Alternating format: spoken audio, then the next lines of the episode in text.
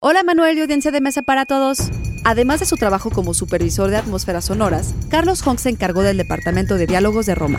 De acuerdo con Carlos, los diálogos venían bien grabados del set, pues casi toda la cinta se filmó en interiores controlados o en backlots. Pero Cuarón decidió desde un inicio que la cinta se mezclara en la tecnología Dolby Atmos, que permite la ubicación específica de objetos sonoros en el espacio.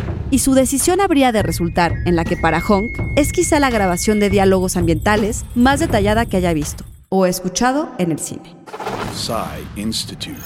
Masterpiece Your Life. Cuarón quería ubicar los diálogos en la situación espacial correspondiente al tiro de la cámara.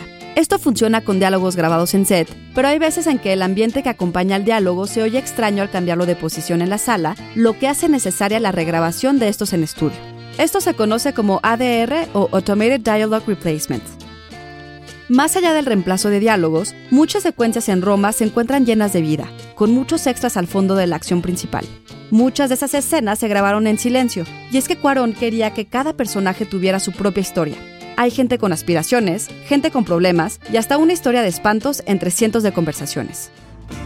Al final parece que solo se escucha el familiar barullo de fondo, pero si ponen atención y si ven la cinta en formato Atmos, se pueden escuchar las historias, y todo para dotar de verdadera vida a cada secuencia. Texto original de Carlos Honk, guion de Antonio Camarillo.